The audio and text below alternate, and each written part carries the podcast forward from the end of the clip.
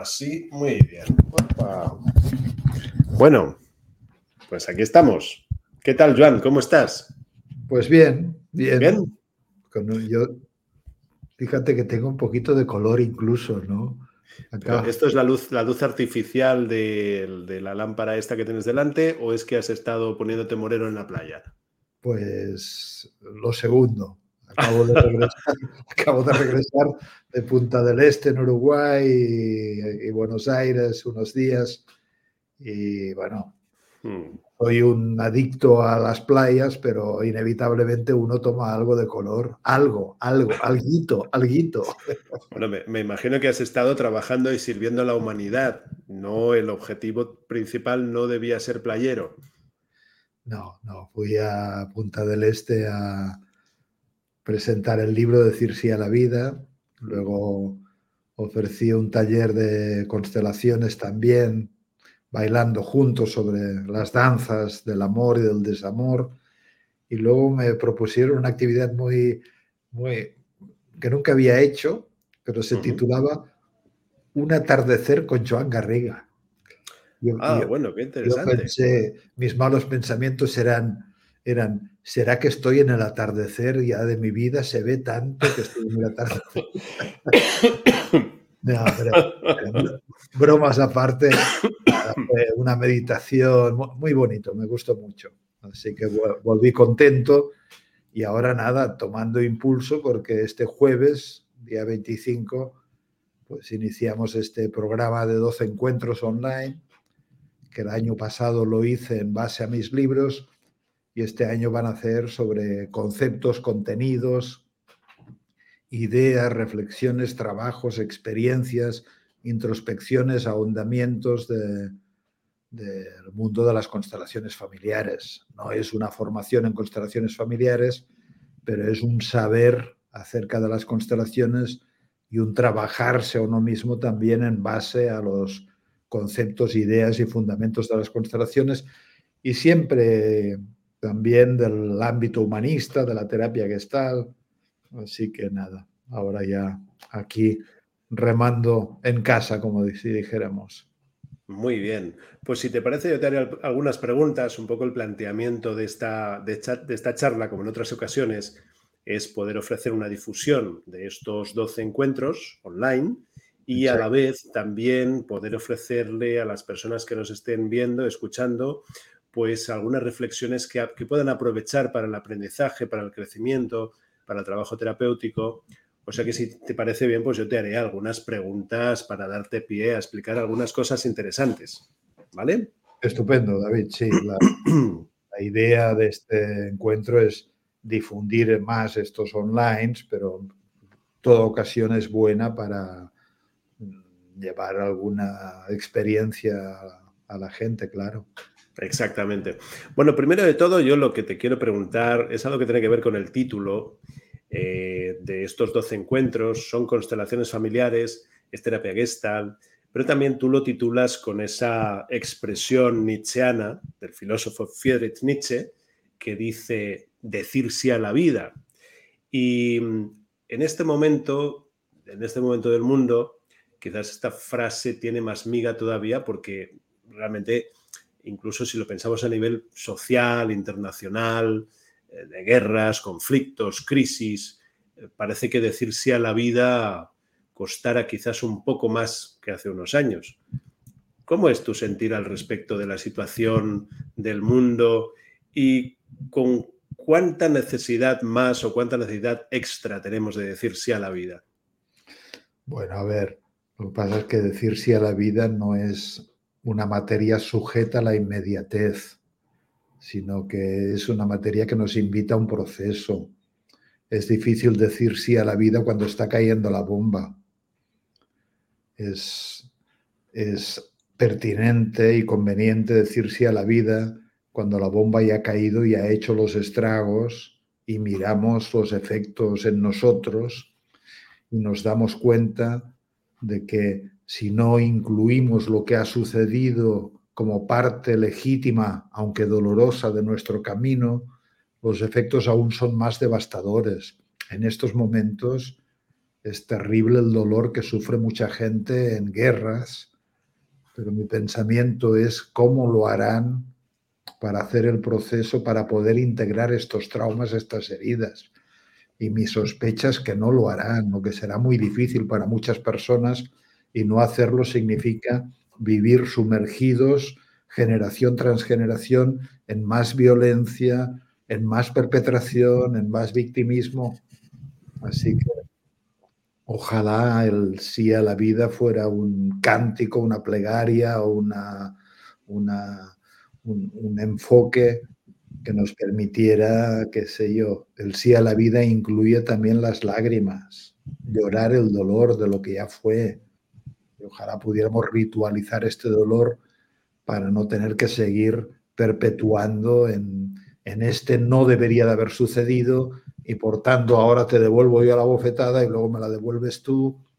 Y esto en términos de países y de personas pero luego en términos también del viaje personal de las familias, pues mira, antes decía en un live que tuve que ayer yo recibí la noticia de un amigo común nuestro que está enfermo. Hoy he recibido la noticia también de la mamá de dos hermanos muy queridos por mí también que acaba de fallecer. Es decir, claro, hay hechos que la vida nos exige que no son fáciles de integrar y de poder llegar al, de poder hacer el proceso de decir sí, requieren un tiempo, un tiempo de enojo, un tiempo de negación, un tiempo de tristeza, un tiempo de dolor, un tiempo de resignación, un tiempo de lucha, un tiempo de pelea, pero ojalá llegáramos a la orilla de poder decir sí a la vida tal y como ha sido, a nuestros padres tal y como han sido, a lo que ha sucedido tal y como ha sido, para no seguir viviendo dependiendo de esto que no ha podido ser integrado. En Gestalt lo llamamos los asuntos pendientes. ¿Cuántos asuntos pendientes en nuestra vida? ¿Cuántos asuntos pendientes en nuestra familia? ¿Cuántos asuntos pendientes en nuestro grupo social, en nuestro país, etcétera, etcétera? Entonces, que no vivamos dirigidos por nuestros asuntos pendientes del pasado, sino que vivamos dirigidos por aquellas tareas por las que estamos invitados por la vida a realizar, que el futuro nos dirija, podríamos decir. Es increíble lo fieles que somos a nuestros asuntos pendientes, tanto a nivel psicológico como sistémico, familiar, nacional, eh, de tribu. Es decir, eh, somos muy fieles a, lo que tú llamas la, lealtad desdichada, que sería una de las muchas formas de expresarlo. Pero ¿qué sería la lealtad desdichada y por qué somos tan fieles a, esa lealtad? Bueno, a ver, en un nivel, mm, lo que voy a decir es un poco extraño, pero en un nivel no hemos nacido todavía en otro nivel obviamente que hemos nacido, pero cuando digo que no hemos nacido, quizá no hemos nacido todavía como seres personales. Eh, hemos nacido como seres gregarios, como individuos que formamos parte de una grey, de un colectivo, de un rebaño. Entonces, eh, a veces ni siquiera nos distinguimos bien de nuestros padres y de nuestros abuelos y de otras personas. Imagínate un padre que le tocó, por la razón que sea, ciertas cosas. Esto que a él le tocó lo vivimos como si también nos concerniera a nosotros. Y hay que nacer en algún momento o nacer a, a otra identidad, a otro ser, a otro desarrollo, a otra madurez, a otra diferenciación. Entonces, a veces somos ciegamente leales a lo que les tocó vivir a personas que forman parte de nuestro corazón, pero el precio de la lealtad es la desdicha. Porque mataron a mi hermano, luego yo tengo que vivir matando, exagero, ¿no? o porque mi hermano simplemente enfermó y murió, entonces yo limito mi vida o estoy enojado con la muerte. O porque mi hermano está enfermo, entonces yo tampoco me doy el derecho a vivir plenamente. o porque a mi madre le fue mal en la pareja, entonces yo también me, me limito mis posibilidades de bienestar en la pareja. Yo a esto lo llamo lealtad desdichada. Y la propuesta es nacer, nacer a una vida nueva, podríamos decir, a una mayor libertad. Yo creo que a una individuación. Cuando Jung hablaba de individuación, yo creo que se refiere a esto, cuando Nietzsche hablaba de la realización del propio potencial, incluso de la extraña idea del superhombre, ¿no? Uno que ha soltado estas deslealtades que le llevan a la desdicha, pero le hacen perteneciente a la grey, al rebaño. Y la alternativa, lógicamente, es la deslealtad, la deslealtad dichosa. Pero como esto suena mal, yo siempre le pregunto a la gente, ¿prefieres que tu hijo te sea leal y desdichado o prefieres que sea desleal y dichoso? Mm. Y porque tú tienes una herida, qué sé yo, que se te falleció tu padre cuando eras pequeño, quieres que tu hijo te sea leal desdichadamente, poniéndose en el rol de padre tuyo, podríamos decir, o crees o, prefieres que respete lo que a ti te ha tocado y que te sea desleal a este destino y que sea dichoso con su vida. Si en definitiva, en definitiva nuestros grupos lo que anhelan es nuestra dicha. Así que seguramente habría una lealtad más profunda al deseo de los que nos conciernen y esta lealtad se expresaría en forma de dicha. De hecho, cada persona, cuando le toca algo bueno, debería de celebrarlo colectivamente, no solo individualmente. En este plano está permitido la celebración colectiva. Yo he logrado esto o vivo esto bueno, y en parte lo regalo a los méritos de muchos otros que me precedieron o que forman parte de mí o que me acompañaron. Esto sí que es una buena lealtad. Que sería una bonita forma de humildad también. Por supuesto, por supuesto, por supuesto. Es muy, es muy interesante. Em, hablas de individuación y hablas de deslealtad dichosa, evidentemente, hay algo esencial en todo sistema que también empuja hacia el crecimiento, hacia la evolución, hacia cambios, digamos, eh, hacia, el, hacia, el, bienestar de sus miembros, eh, que eso se pueda entender como una deslealtad y sea una buena deslealtad, una deslealtad dichosa, como tú dices, es una buena noticia. Que eso además impulse a las personas hacia la individuación, hacia el autoconocimiento, también es una buena noticia. Entonces la pregunta es, ¿qué otras características, qué otras marcas, eh, podríamos, qué otros rasgos podríamos eh, decir que tiene una persona que ha logrado nacer a sí misma, que ha logrado individuarse, por lo menos en parte, del sistema familiar? Bueno, bueno, en, lenguaje nietzscheano, igual esto aburre a alguna gente, pero sería que pasamos al ser, nacer al ser renacer a una vida nueva que está guiada por el ser. Por eso decía Jung también que a partir de un momento en nuestro camino somos llevados, somos guiados. o como decía San Pablo, ya no soy yo quien vive, sino que es algo más grande que vive a través de mí. Así que esta sería la marca, en cierto modo, todo esto es metáfora del renacido, ¿no? Pero claro, en términos gestálticos también sería uno que se ajusta a lo que el momento requiere. Es uno que es creativo en su vivir en la vida. En cambio, el condicionado, el no renacido, utilizando este lenguaje, sería uno que responde en función de su historia, de sus condicionamientos, de sus apegos no uno que vive creativamente, sino que uno que vive reiterativamente las cosas, rutinariamente. Y, es muy bello la, la, idea gestáltica de que la salud es el ajuste creativo a lo que, a lo que cada momento requiere. Y, a veces el momento requiere las lágrimas y a veces requiere el grito y a veces requiere la alegría y a veces el abrazo y a veces la distancia y a veces, qué sé yo, el holgorio y a veces pues la penalidad. Y uno vive lo que el momento requiere.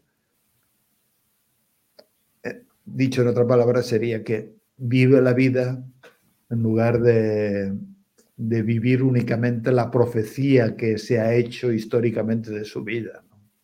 Ya sé que es un poco metafórico esto, pero yo creo que es comprensible también. Y todos tenemos esta aspiración de, de, llegar a, a, estar más libres de nosotros mismos y no tan repletos de nuestros condicionamientos, ¿no?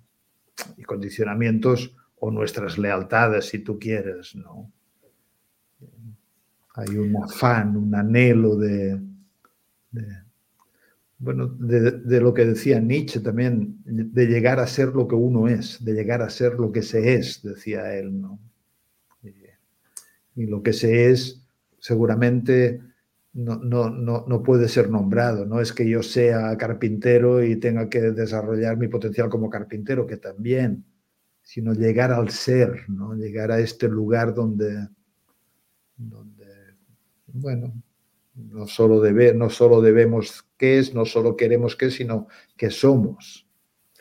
Sin embargo, tú lanzas muchas pistas. Por ejemplo, ese llegar a ser lo que se es, em, quizás no es exactamente llegar a ser en el amor, pero el amor, el paso del amor ciego al amor lúcido, como tú lo denominas, es un, es un rasgo importante de ese, de llegar a ser lo que se es, ¿verdad? Bueno, el amor ciego tiene, toma la forma de atadura, toma la forma de condicionamiento, a veces de una manera bastante trágica. Hellinger lo describió muy bien cuando dice, yo te sigo a la muerte, querida mamá, o yo cargo con la enfermedad por ti, o yo, qué sé yo, tomo el lugar de padre de tuyo, querido papá. Todo esto son implicaciones, arrogaciones, complicaciones del amor ciego. El amor ciego lo que hace es no ver claramente y no respetar claramente el destino y las posiciones de cada quien. Entonces, claro, parte del trabajo es no solo ver claramente, sino cambiar la posición del amor ciego al amor lúcido. Y el amor lúcido es uno que dice, bueno, veo que te falta tu padre, querido papá, y lo respeto, lo respeto y, ahora puedo entender mejor ciertas actitudes que tenías conmigo y así lo tomo. Esto dicho en palabras es muy fácil, convertirlo luego en proceso a veces requiere un tiempo de trabajo o una vida incluso, ¿no? Claro. Ateniéndonos a lo que dices, ah, ¿podríamos cuantificar cuánto hay de amor ciego en nuestras vidas? La sospecha es que el porcentaje sea muy alto. Es decir, que el, porcentaje de amor, lúcido que tenemos cada uno en nuestra existencia según nuestro grado de desarrollo personal, sistémico, espiritual, puede que sea muy poco, que veamos muy cortitos. Y en cambio, de amor ciego, pues pasiones locas, ataduras sistémicas, etcétera, parece que más bien vayamos todos sobrados, ¿no?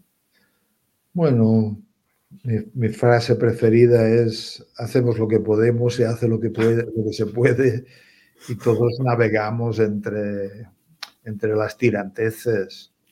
Yo a veces, y así lo voy a trasladar, explicar en alguno de los encuentros también, hay muchas dialécticas en el viaje de la vida y una de ellas es entre, la dialéctica entre el pasado y entre el futuro. Y la gran pregunta es, bueno, podríamos tener un medidor. Igual se inventa algún día este aparato diciendo, a ver, eh, ¿estás más atraído hacia el futuro o estás más atraído hacia el, futuro, hacia el pasado? ¿Estás más eh, tomado por el pasado o tomado por el futuro? Claro, ni, ni, ni, todo uno ni todo lo otro, pero obviamente hay personas que están muy tomadas por el pasado y hay personas que tienen una clara orientación hacia el futuro, que el pasado no les pesa, sino que les impulsa. Entonces, bueno, hay personas que también espontáneamente hacen sus procesos e integran la vida y siguen adelante y no les pesa tanto los sinsabores de lo que ya pasó. Y hay personas que pequeños sinsabores casi que los utilizan como pasaportes legítimos para argumentar una vida jodida, una vida, qué sé yo, insatisfactoria, podríamos decir, ¿no? Yo creo que, solo para terminar, yo, yo creo que, que, sobre todo nos dirige el futuro. Mm. Mira, que el, que el futuro es una fuerza mucho más poderosa que el pasado. Así que no somos, digamos, no, no, el, el, condicionamiento no es una condena, sino que es una, es, una, es una fase de la vida y luego quizá queremos despertar o caminar en otra dirección. ¿no? Pero es que el futuro constantemente nos está como dirigiendo hacia donde no, la vida nos necesita. Por lo menos yo tengo esta idea. ¿no? Hmm. Imagino que también por esto que comentaba se vuelve tan importante el trabajo con Gestalt también en, tu manera de hacer, o sea, no solo lo sistémico, sino también ver cuáles son los rasgos del carácter de cada persona, eh, ayudar a entender a cada persona el hecho de que sus maneras de hacer, sus maneras de relacionarse consigo misma, a veces no ayudan tampoco, porque a uno a veces eso le mantiene en la repetición, le mantiene en, su particular caída en el yo personal, en fin, son cosas que, nos alejan de nuestro centro también. Entonces, la pregunta es sobre la integración entre en tu trabajo, entre tu trabajo sistémico y el trabajo con Gestalt y el trabajo con, pues yo qué sé, caracterología y esas cosas que son más a nivel psicológico individual. Bueno, tú ya sabes mucho de esto porque en más de un lugar hemos, me has acompañado para dar también encuentros de constelaciones familiares y enneagrama, que es un mapa caracterial. De hecho, en marzo los brasileños nos esperan porque haremos este taller en Belo Horizonte. Sí. Yo a día de hoy creo que todo, todo es la misma cosa. Es decir, que lo personal y lo vincular van de la mano, no se pueden separar. Y que nuestra relación con nosotros mismos está teñida por el vínculo y la relación con los demás. Y que el vínculo y la relación con los demás tiñe también cómo nos construimos, cómo nos vivimos a nosotros mismos. Bert Hellinger decía alguna vez que un 70, no recuerdo el porcentaje, 70% de las problemáticas son problemáticas sistémicas. Yo ahí lo voy a corregir y, voy a decir que el 100% de las problemáticas son vinculares y sistémicas, por lo menos en origen. La forma de tratarlas puede ser desde muchos abordajes, abordajes más individuales, abordajes más sistémicos, abordajes más relacionales, etcétera, etcétera. Pero es que no se puede distinguir el vínculo con el otro del vínculo que uno tiene consigo mismo y el vínculo que uno tiene consigo mismo se construye en relación al vínculo que tiene con el otro. Gran parte de nuestra identidad está construido en función de cómo hemos vivido en nuestro interior a nuestro padre y a nuestra madre, de nuestro escenario. Está construido en función de la historia de nuestro padre y de nuestra madre también. Está construido en función de lo que el sistema necesitó, y a veces uno cae en la vida y resulta que representa a un tío que fue fusilado en la guerra civil. Y entonces tiene comportamientos autodestructivos. Entonces, imitando a este tío. Entonces, no, se puede separar. Y, y, para mí el trabajo es, el trabajo que yo me planteo cuando acompaño a personas es tan personal como vincular, tan individual como sistémico al mismo tiempo tan desde la presencia corporal como de, de, la trama y la atmósfera del alma familiar, por ejemplo.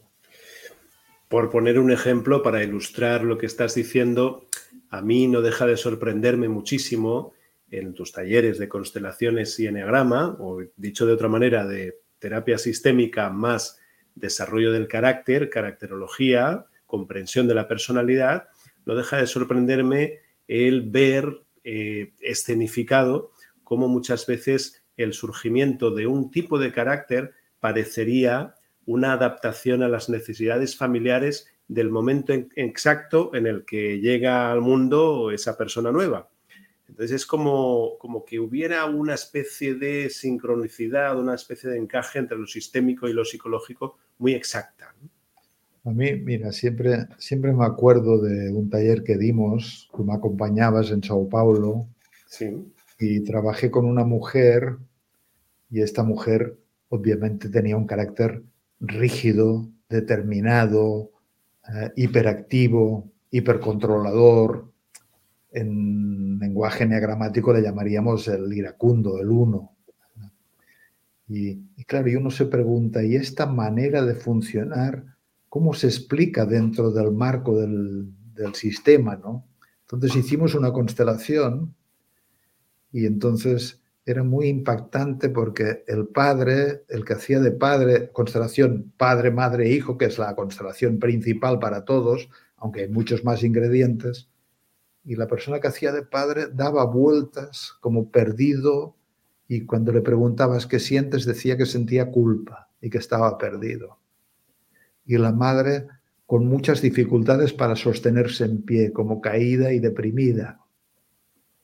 Y entonces la hija tenía una actitud como diciendo, ante este caos yo tengo que ejercer un control, porque si no todo esto se va al garete. Y entonces yo le pregunté, ¿y hechos? ¿Qué ha pasado en tu sistema familiar? Y entonces ella dijo, bueno, antes de que yo naciera, murió un hermano mío, chiquito, no recuerdo bien ahora cómo falleció, pero fue un descuido del padre. Entonces, ¡pam! Aquí tenemos el hecho que se necesita procesar e integrar muy doloroso. Pero esto explicaba que el padre estaba culpógeno e ido, porque ¿cómo puede enfrentar en su vida este hecho terrible? Y la madre estaba cayendo deprimida, entonces había que poner a esta criatura. Entonces esta niña o esta mujer llega a esta familia con esta atmósfera entonces, claro, con lo que se encuentra, pues en este caso toma una posición de amor ciego. Quiero ayudar, quiero hacerlo mejor, no quiero que mis padres sufran, voy a controlar, voy a ponerme de hipervirtuosa para que aquí no haya problemas y para poder sostener a mi madre que se cae y a mi padre que está eh, caótico, podríamos decir. Todo esto en un nivel, ¿no? Entonces, claro, hay un ir y un venir entre qué pasa en el magma relacional y cómo nos construimos nosotros, ¿no? Y muchas veces vemos que el carácter no, tiene una función no solo de supervivencia y positiva para la persona, sino que tiene una función de ayuda para el sistema familiar, muchas veces de pretendida ayuda. a veces, a veces es una respuesta qué sé yo, a hechos muy graves. Es como uno se endurece ante, ante las brutalidades de un padre, por ejemplo, ¿no? Y ante esto, pues desarrolla una actitud de insensibilidad, por ejemplo. Pero en el fondo también podríamos decir que esta insensibilidad es una forma de, es una forma de disculpar al padre. Como no, no siento ya el dolor, ya no lo culpo tanto por el dolor que en verdad siento. Claro. ¿Cuántas trampas nos hacemos para poder ir tirando, a veces sin tratar de raíz los, los asuntos que nos afligen? Em, algo que tiene que ver con todo tu trabajo es que tú eres muy bueno haciendo mapas, haciendo, explicando, explicando, pues por ejemplo, este mapa de los trastornos que aparece en tu libro en decir sí a la vida, explicando los órdenes de la, existencia. Eh, y al mismo tiempo me resuena algo que has dicho antes y has dicho que el futuro eh, nos llama más que el pasado, que de alguna manera el futuro nos convoca y yo creo que esto también tiene que ver con mapas, en el sentido de que hay una especie de sentir que, tiene, que tiene un sentido el hecho de hacer un viaje hacia el autoconocimiento, un viaje hacia, hacia el mejorarnos a nosotros mismos como seres humanos, como eh, personas más conscientes. ¿Existe ese sentido para ti? ¿Realmente esto para ti, y es una opinión, puede ser todo lo subjetiva que tú quieras, tiene un sentido el ir hacia adelante, hacia el futuro, digamos, optimizando nuestra conciencia? Otra manera de preguntártelo sería si crees que hay algún tipo de plan divino que nos esté dirigiendo.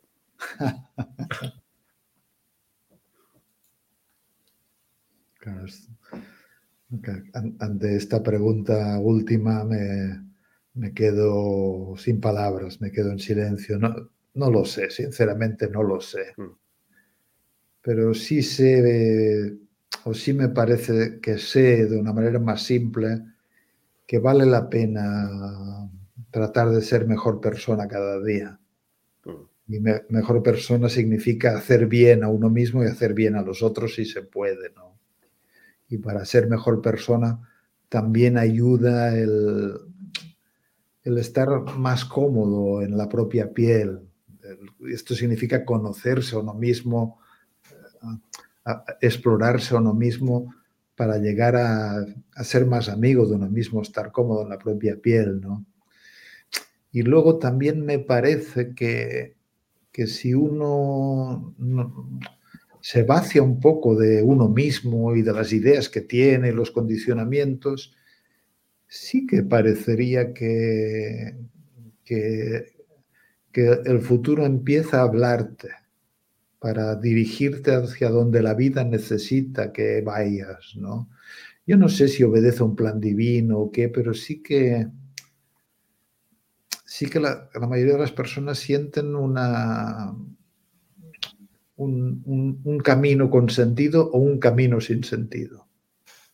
Y, sienten que el camino eh, tiene sentido cuando están en consonancia con, con, entregarle a la vida lo que, lo que corresponde, sus talentos, sus dones, pequeños, grandes, esto no importa en absoluto, ¿no? Y, y el futuro nos atrae también porque es porque está ahí todo el tiempo. ¿Tú te imaginas la cantidad de futuro que ha transcurrido desde que estamos hablando? Y, está ahí, es que es enorme, es una enormidad. Mira, ahora mismo ya hemos avanzado 10 segundos más y nos está atrayendo y nos está atrayendo constantemente. Pero yo creo que el futuro, así como el pasado propone repetición, el, futuro eh, lo que propone es creatividad, creación, formas nuevas de vivir, este ajuste más creativo a lo que el momento requiere, a lo que la propia predisposición marca también. yo no sé si hay un plan divino, pero si lo hay, se las apaña extraordinariamente bien para, para no haber creado en... ¿Cuánta gente habrá vivido a lo largo de la humanidad? ¿100 mil millones? Está calculado, está calculado. No recuerdo cuál es la cifra, pero juraría que podría ser por ahí 100 mil millones de seres humanos, algo así. Pues ahora la pregunta es, ¿ha habido alguno repetido? no creo. Bueno, imagínate entonces, no sé si es un plan divino, pero es, un plan extraordinario. Pues mira, lo, acabo de encontrar. Justo hay una estimación que dice que el número de personas que han existido desde que surgió el Homo sapiens, que hará entre 200.000 y 300.000 años, son 117.000 millones de seres humanos. Y hay que tener en cuenta que hoy en día somos 8.000 millones, o sea, más o menos un 7% del total de gente que ha existido. Bueno. O sea que, eh, que mi intuición ha sufrido este pequeño error de 17 mil millones de seres humanos. Sí, sí, exacto. Te has equivocado de 17 mil millones, que en este caso no es tanto. Em, Joan, eh, nada, simplemente para recapitular, tenemos este ciclo de encuentros, llevamos ya un rato hablando, son 12 encuentros online con constelaciones familiares y terapia gestal. Creo que has explicado muy bien cuál es el vínculo, el nexo entre estas dos formas de trabajar, reunidas en este decir sí a la vida nietzscheano. Hay aprendizaje, hay crecimiento, hay trabajo terapéutico, eh, hay desarrollo personal y hay supervisión eh, como objetivos de este trabajo. Queríamos al mismo tiempo tener este ratito de charla para, para contar algunas cosas y hemos acabado con una pregunta que me parece muy adecuada, que es esta pregunta sobre eh, si realmente hay un santo plan, un plan divino que nos impulsa hacia el futuro y tú has respondido de una manera muy sencilla. Yo quiero terminar eh, recomendándote una película que fui a ver ayer, que sé que te gusta mucho que te recomienden buenas películas, se llama Perfect Days, es de un director alemán, Wim Wenders, que tú conoces perfectamente El cielo sobre Berlín, y es la historia muy sencilla de un señor que limpia baños en Tokio. Ah, sí, leí una reseña, leí una reseña. y la verdad es que lo hace con una entrega al momento y con una sonrisa en los labios eh, que sales del cine totalmente revitalizado y con fe y esperanza en la humanidad. Así que bueno, esto es una recomendación, además de tu ciclo de talleres, recomiendo esta película para cualquiera que quiera, pues yo qué sé, sencillamente ver cómo alguien está durante dos horas en las que no pasa nada en contacto con la vida. Bueno, esto eh, quizás sería un ejemplo de la grandeza de la pequeñez y del, buen cuidado del, del, otro, aunque un, pequeño gran servicio. Pues sí, esa es la sensación y creo que además esa manera de explicarlo en la película también de alguna manera tiene mucho que ver con tu trabajo. Desde esa eh, sencillez al mismo tiempo que complejidad de lo sistémico. Bueno, Así que bueno. Ojalá la, los que participemos en este encuentro online cumpla el propósito de estar como pequeñas islas para estar encontrándonos con nosotros mismos y, vamos creando puentes entre encuentro encuentro y de aprendizaje, de, de presencia, de claridad, de comprensión, de crecimiento de deshacernos, si se puede, de algunos condicionamientos o lealtades desdichadas. Y, en todo caso, decir para los que tengan interés que hay una parte en la que desarrollo algo de teoría, de conceptos, una parte más práctica de experiencias, meditaciones y una parte también de encuentros conmigo para preguntas, pequeños movimientos sistémicos, alguna constelación a veces, etcétera. El año pasado yo quedé muy contento con todo el ciclo y, espero que este año también sea propicio, auspicioso y una, brújula, un faro cada mes para, para no olvidarse del propio camino y de los propios asuntos y seguirlos de cerca. Pues será una gran ocasión para reencontrarnos. Será en castellano con traducción simultánea al portugués, además. Y bueno, pues ahí nos veremos. Así que gracias por este ratito y, y repetimos pronto. Gracias, David. Gracias. Un abrazo grande nos vemos.